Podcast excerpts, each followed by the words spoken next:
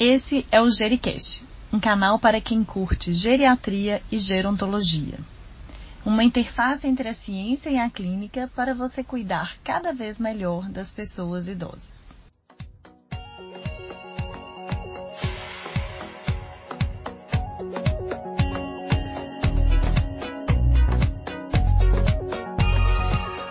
Olá, aqui quem fala é Laila Junqueira, geriatra. Em comemoração à Semana da Mulher, nós temos a imensa honra de receber a doutora Maria Clara Noman de Alencar para participar do nosso Gericast. Doutora Maria Clara é uma mulher linda, esposa, mãe da Laís, cardiologista, com mestrado na Medicina Tropical pelo UFMG e doutorado na Pneumologia pela Unifesp. Doutora Maria Clara é ainda sócia fundadora da Esportif, que é uma clínica multiprofissional especializada no esporte e na reabilitação cardiopulmonar. É também professora do curso de medicina da família. Maria Clara, é uma alegria ter você aqui. Muito obrigada por estar conosco. Por favor, nos conte um pouco sobre a reabilitação cardiopulmonar. O que é e para quem ela está indicada? Ela, a alegria é toda minha de poder participar junto né, de vocês. É uma equipe que eu tanto admiro né, com quem eu aprendi muito. É, agradeço muito a sua é, a introdução, né, a forma como tão carinhosa como você me apresentou. E eu espero poder trazer alguma contribuição né, nessa semana tão significativa que é a Semana da Mulher, especialmente falando de reabilitação, que é um assunto que eu amo de paixão. e que, né, já trazendo um dado, é, as mulheres né, têm taxas de adesão aos programas de reabilitação bem mais baixas do que os homens e indivíduos mais jovens. Né? Então, vai ser um prazer. Olha, o que é reabilitação cardíaca, né? Reabilitação cardiopulmonar ou cardiovascular? É um conjunto de medidas, né, de atividades que juntas possibilitam que as pessoas com doenças cardiovasculares possam né, reassumir na sociedade, né, no trabalho, na família, reassumir o seu lugar né, na melhor condição física, na melhor condição mental possível.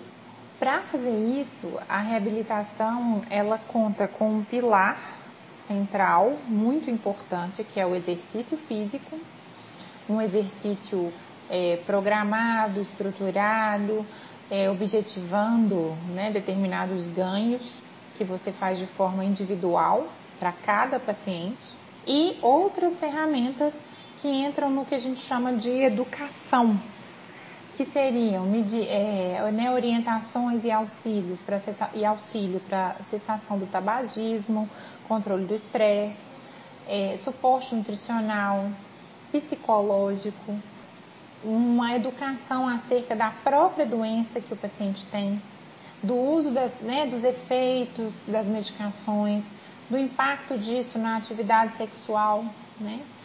Então a, a reabilitação engloba né, essa, essa, essa parte educacional que é muito importante para que o paciente é, faça um automonitoramento, um autocuidado, isso é extremamente importante. E engloba o exercício físico estruturado, programado, né, para levar aí, obviamente, ao ganho funcional, né, que, que, que tanto é, é esperado. Né? Pacientes podem se beneficiar de um programa de reabilitação cardíaca. Eu diria que praticamente todos. É, a gente entende que a reabilitação ela teria contraindicações quase que relativas. É, vou tentar explicar. Né? Então, se você tem um indivíduo com, por exemplo, uma hipertensão descontrolada, valores de pressão é, sistólica acima de 180, 190, diastólica acima de 120. Esse paciente não deve é, entrar num programa de exercício, mas o médico assistente vai buscar controlar essa pressão e esse paciente vai ser elegível. Né? uma, insuficiência uma insuficiência cardíaca descompensada. ele pode não ser elegível naquele momento, mas em breve, né, com o controle clínico, ele vai poder né, ser incluído. Então, existem algumas é, con, né, condições, algumas contraindicações, sim, mas pacientes com insuficiência cardíaca em qualquer classe funcional, pacientes com doença coronariana estável, pós-síndrome coronariana aguda, né, seja infarto com supra ou sem supra, após os procedimentos de revascularização, os indivíduos, vamos dizer assim, puramente hipertensos e ou diabéticos, ou aqueles que têm múltiplos fatores de risco e têm um alto risco cardiovascular. Todos esses doentes são elegíveis para programas de reabilitação. Vou destacar aqui ainda os pacientes portadores de doença pulmonar obstrutiva crônica se beneficiam muito da reabilitação é, com enfoque né, pulmonar, mas a reabilitação pulmonar ela não é apenas com exercícios respiratórios, algo que às vezes as pessoas podem achar envolve a musculatura periférica, né, de, em grande parte.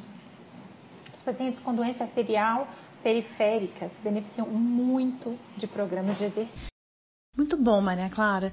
E quem pode é, orientar um programa de reabilitação cardíaca ou cardiopulmonar? É, pode ser orientado pelo clínico assistente, pelo geriatra, pelo cardiologista, ou precisa de um ambiente específico, uma estrutura específica, uma equipe específica? Você pode explicar isso direitinho para gente, por favor? Excelente pergunta essa sobre o que compõe né, uma equipe de reabilitação.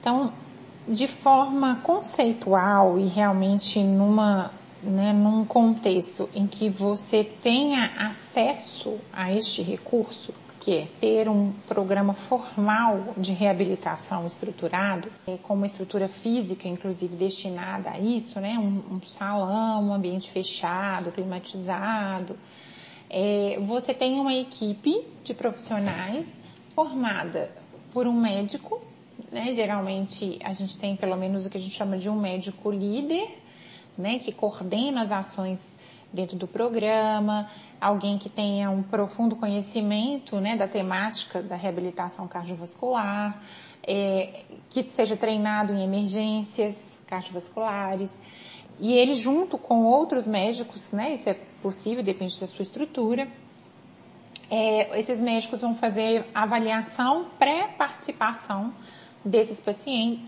né, vão indicar os testes de exercício, né? A gente sempre, é, muitas vezes, vamos dizer, lança a mão de testes de exercício, né? O teste ergométrico ou o teste cardiopulmonar de exercício, para nos, nos, nos, subsidiar na prescrição de, de, das sessões, né? De, de exercício é, é, alguém capaz de treinar a equipe, né, de, de, estabelecer os limites e as restrições né, a, a, a, é, de cada paciente. Né? Então, essa, essa seria a figura do médico. A gente tem é, quem vai atuar diretamente ali na prescrição e na supervisão dos exercícios, né, dentro daquelas metas é, da, dos, e dos limites definidos né, junto com a orientação médica que são os fisioterapeutas e ou os profissionais de educação física, né? Então, esse, esse profissional que está ali dentro do salão, né, igual a gente, a gente é, gosta de falar, eles têm que ter um conhecimento específico sobre as doenças cardiovasculares, sobre a fisiologia do exercício nas doenças, a fisiologia do exercício né, dentro e fora né, das, das, das doenças, terem né, um treinamento de, de em suporte básico de vida, saber usar desfibrilador é, automático. Então, né, tudo isso é muito importante. Além disso, né, dependendo da complexidade do programa, mesma coisa, né, do, do, do recurso disponível, você pode ter um profissional de enfermagem é, que vai ajudar na obtenção né, de dados vitais, ali na chegada do paciente, é, às vezes um contato com o familiar. Quando, quando você tem, por exemplo, né, os, os diabéticos insulino requerentes, onde a, a, realização de glicemia capilar é importante, para e pós-esforço, esse profissional né, te auxilia nessa, né, nessas, nesses, nesses, nesses procedimentos. Né? É, na nossa realidade, por exemplo, né, no, no, serviço em que eu trabalho, né, na esportiva, a gente não tem né, hoje esse, a ajuda desse profissional. E além disso, você pode ter, mesmo que não seja vinculado especificamente é, ao programa de REAB, né, mas é, se você funciona dentro de uma estrutura maior, né, dentro de uma clínica, dentro de um hospital, você tem ali, né, os, os profissionais da nutrição, você tem a psicologia para dar né, esse, esse, esse suporte, né, que como eu expliquei no começo, faz parte sim de um programa formal de reabilitação. Maria Clara, quais que são os benefícios da reabilitação cardíaca? Esses benefícios são os mesmos para a população idosa em relação à população em geral? Falando um pouquinho mais né, sobre a, a população idosa, Laila, a gente né, realmente precisa se recordar que o benefício, que essa preocupação né, de redução de risco cardiovascular, ela vem aí ao lado, né, ou talvez às vezes nem tão importante, é, não mais importante do que outros benefícios que a gente sabe que para o idoso são de grande impacto. O trabalho que um programa formal de exercícios é capaz de fazer no sentido de promover, né, de combater a sarcopenia, de combater a instabilidade postural, né, impactando aí no, né, na redução das quedas, é extremamente importante. Né? A gente sabe de evidências em relação à, à, à redução dos níveis de ansiedade e depressão, é, numa melhora da cognição, né, numa redução do declínio cognitivo. Então, esses, esses, essas, esses benefícios, né, eu acho que no dia a dia, né, é, são muito, muito significativos para essa população. Né? Eu acho que quanto mais idoso, quanto mais frágil, né, mais importante, né, maior o significado desses, desses ganhos no nosso dia a dia, né, a gente percebe é, claramente né, o relato espontâneo né, dos pacientes, dos familiares, né, em dizer, né, olha, o fulano está mais confiante, né, ele vai ao banheiro sozinho, né, dentro de casa, às vezes, né, o idoso tinha uma grande limitação e consegue, né, ser, ser mais independente, traz uma, né, uma satisfação muito grande para o paciente é, é, faz com que ele seja é, aderente ao programa, né? Além de algumas outras facilidades que eu vejo, né, outros ganhos que eu vejo com a reabilitação nessa estrutura formal presencial, como você está em contato direto com o paciente, é, muitas vezes, ou seja, o, o, o, habitual é que a gente faça três encontros né, por semana, né, três sessões é, por semana você está ali muito atenta, é, por exemplo, a sintomas de hipotensão postural. Então, às vezes na consulta o médico não conseguiu flagrar, mas ali a gente que está com frequência né, com o paciente, a gente observa isso e vai relatar para o médico assistente, olha, seu paciente tem chegado com níveis de pressão tal, tal, tais, tais, tais. No exercício, né, o comportamento pressórico está desse, dessa forma, tem recebido, né, tem sido liberado com, né, com valores de pressão às vezes muito abaixo, né, do que tem chegado, ou às vezes durante um, né, um, um exercício, uma movimentação, um exercício, né, de e levanta, a gente pode observar, né, o aparecimento de algum sintoma. É, então eu, eu, percebo que a reabilitação, ela inclusive auxilia, né, principalmente nessa população, para que, eles, que, que esses idosos sejam beneficiados pela desprescrição. Então, como tem né, sempre uma equipe ali próxima a ele, a gente tem condição de relatar para o médico assistente, né, para o geriatra, esses, esses acontecimentos, essas observações e que isso eu acho que auxilia, né, é, nessa, nesse ajuste, às vezes, do tratamento medicamentoso. Estamos vivendo uma pandemia há quase um ano. Os pacientes em reabilitação cardíaca, em sua maioria, são também pertencentes ao grupo de maior risco. A reabilitação cardíaca em domicílio é uma opção segura? Para quais pacientes? O que dizem as evidências atuais? É, eu acho que surge naturalmente né, um questionamento de que, poxa, esse programa é tão. Né, com tanta gente envolvida, isso é muito caro, isso é muito difícil, né? isso torna essa, essa ferramenta, né, que eu estou aqui tentando explicar como ela é importante, né, torna essa ferramenta pouco acessível. E aí, né, como que a gente resolve isso? Um programa formal de reabilitação envolve toda essa estrutura. Porém, né, a gente sabe que isso faz com que os custos né, não sejam poucos, que essa estrutura não esteja disponível né, amplamente. Né? Na, no Brasil, a gente tem pouquíssimos, pouquíssimos é, programas de reabilitação. Então, cada vez mais vem ganhando cor a reabilitação cardiovascular realizada em domicílio.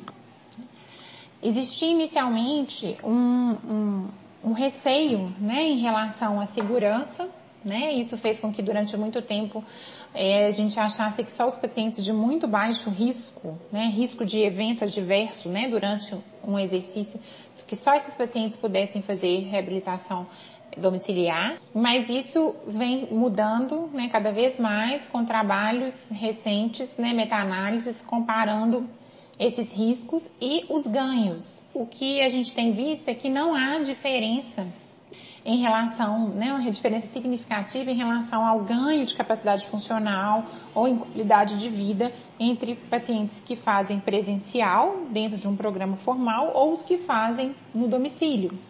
Mesmo né, para pacientes com insuficiência cardíaca, né, pós-infarto, pós-cirurgia de revascularização miocárdica, né? Então, a gente não percebe essa diferença, tá? é, talvez os pacientes que estão em um programa tradicional possam, né, acabam realizando um volume maior de exercícios, né, acabam recebendo ali uma, uma variação maior em relação aos exercícios, né, o que pode tornar a coisa às vezes mais dinâmica, mais interessante, mas medindo desfechos, né, como ganho de capacidade funcional e os desfechos de segurança, a gente não observa diferença. Então, o que que, o que, que é, eu acho que é importante a gente é, entender disso? É, o paciente vai se exercitar em casa sim, tá? Mas o ideal, pelo menos na minha visão até hoje, tá? É que o, o paciente, que é do geriatra, que é do clínico, né, que é do cardiologista, do pneumologista, né, e a pessoa que não tem, às vezes, uma familiaridade tão, tão grande com, com exercícios físicos, encaminhe esse paciente numa primeira, para uma primeira avaliação, né, com um médico é, é, envolvido, né, em um programa de reabilitação. É, esse paciente passa por aquela avaliação onde a gente vai estratificar o risco desse paciente, né, dizer se ele é de risco baixo, intermediário ou alto, né, para eventos adversos ali durante o exercício. Faz um teste é, de esforço, seja o ergométrico ou o cardiopulmonar, faz avaliação com o fisioterapeuta, né, é, para a gente avaliar toda a parte musculoesquelética, equilíbrio, né? Quanto mais a gente chega na população é, idosa, né? A gente tem muita preocupação, né? Com, com esse tipo de avaliação, né? Da parte muscular, da parte do equilíbrio, né? Então isso tudo é feito e aí você pode dizer, olha, esse paciente é de menor risco, né, e tem uma capacidade de automonitoramento muito boa e mora num local de difícil, né, onde que não teria, né, uma, uma orientação presencial importante, esse paciente pode ir para uma reabilitação domiciliar. Se o paciente porventura apresentar um risco elevado e pode ser tão elevado ao ponto dele precisar, né, de que tenha um médico ali né, naquele ambiente em que ele está fazendo o exercício, isso vai ser colocado, né, e não e, e aquela opção, né, de partir direto para o domicílio, é, não fica, né, não, não aparece como, como uma primeira escolha, tá? É, então isso seria assim o que a gente chamaria de um modelo de reab é, domiciliar. Agora, independente disso, né, eu acho que é, tem que, né, todos os médicos, né, seja geriatra, cardiologista, pneumologista, endocrinologista, neurologista, não importa. Hoje é difícil é, eu dizer né, aonde o exercício físico não encontra um papel importante. Então, todos nós deveríamos é, saber, é, é, pelo menos recomendar, recomendar o exercício físico. Né? Se eu não me sinto habilitado a dar uma orientação um pouco mais precisa, né, encaminha para o colega que sabe. Muitas vezes, gente, na maioria das vezes, o, o exercício físico ele traz muito mais benefícios do que riscos, tá? Os benefícios superam grandemente os riscos, né? Então você não vai dar uma orientação para o paciente sair dali do seu consultório e começar a praticar CrossFit. Você vai dizer, olha, vamos fazer aquela caminhada, aquela coisa básica que todos nós sabemos que devemos fazer, né? É, no mínimo 150, hoje a gente acha que 300 minutos, né? É, é, por semana é, parece ser melhor, né? Então, aquilo que a gente sabe que é o dever de casa de todo mundo, a gente pode e deve orientar o nosso paciente a fazer. Né? Maria Clara, sabemos que nos idosos os benefícios do exercício físico ultrapassam a redução de risco cardiovascular. Estão associados também a ganho significativo para a cognição, humor e para a capacidade funcional. Como esse resultado é percebido na sua prática diária? Esses fatores estão também associados à interferência na adesão dos pacientes idosos ao tratamento? Laila, eu acho que a gente teria tantos aspectos né, para conversar e, e tantas coisas são interessantes e merecem destaque.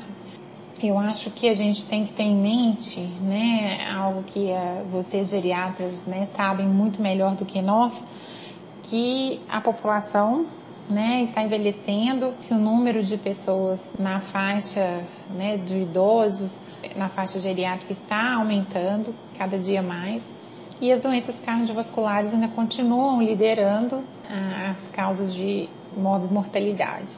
A gente sabe que vai receber cada dia mais né, idosos com essas doenças. Vamos pensar aí só na doença coronariana e na insuficiência cardíaca. Então a gente tem que pensar que, o, a reabilitação cardiopulmonar ela precisa é, chegar né, de forma definitiva para essa população.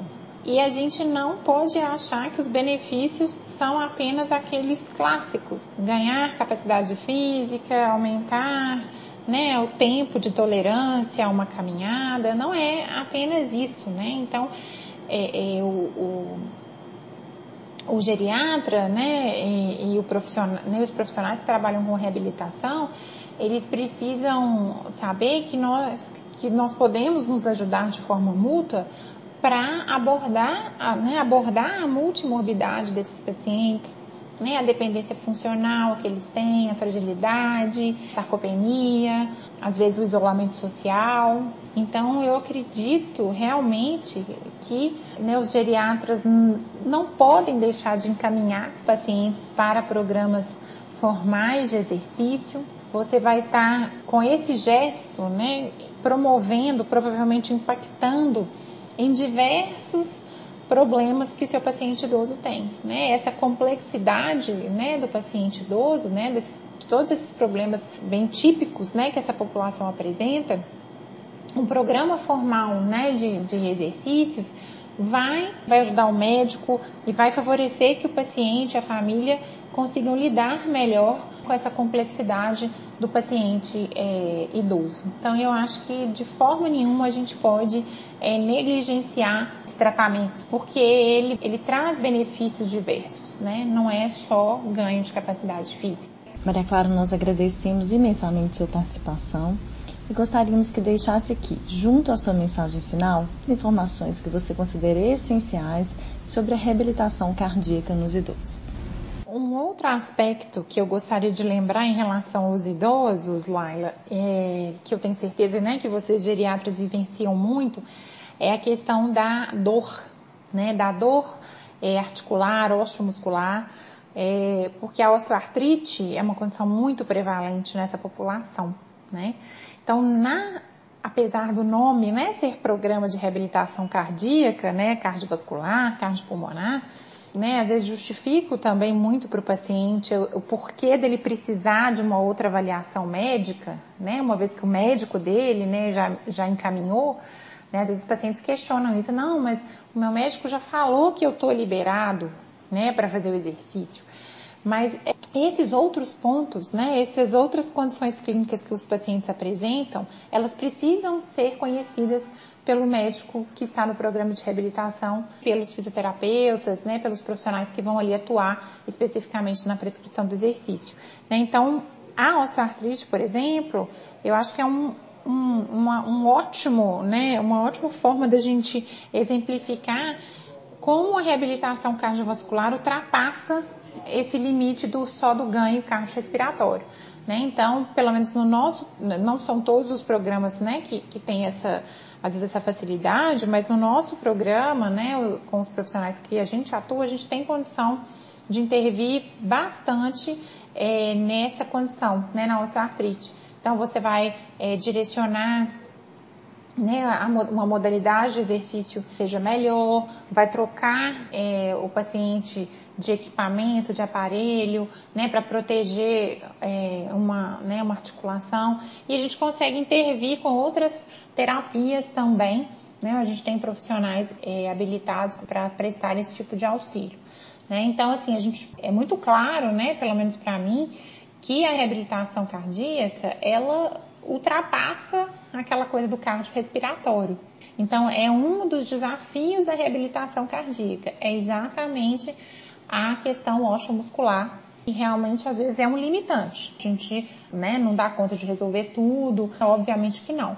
Mas esse é um desafio e uma preocupação. Os pacientes também têm esse ganho né, em relação à dor e às ações osteoarticulares, né, músculo-esqueléticas. Eu agradeço a participação de vocês hoje e continuem nos seguindo, fiquem atentos aí nas nossas mídias sociais, que nós vamos ter muitos podcasts interessantes, vocês realmente vão se surpreender. Contamos com vocês. Gostou desse podcast? Deixe seus comentários e sugestões. E lembre-se de compartilhar com aqueles de quem você gosta. Obrigada e até o próximo episódio.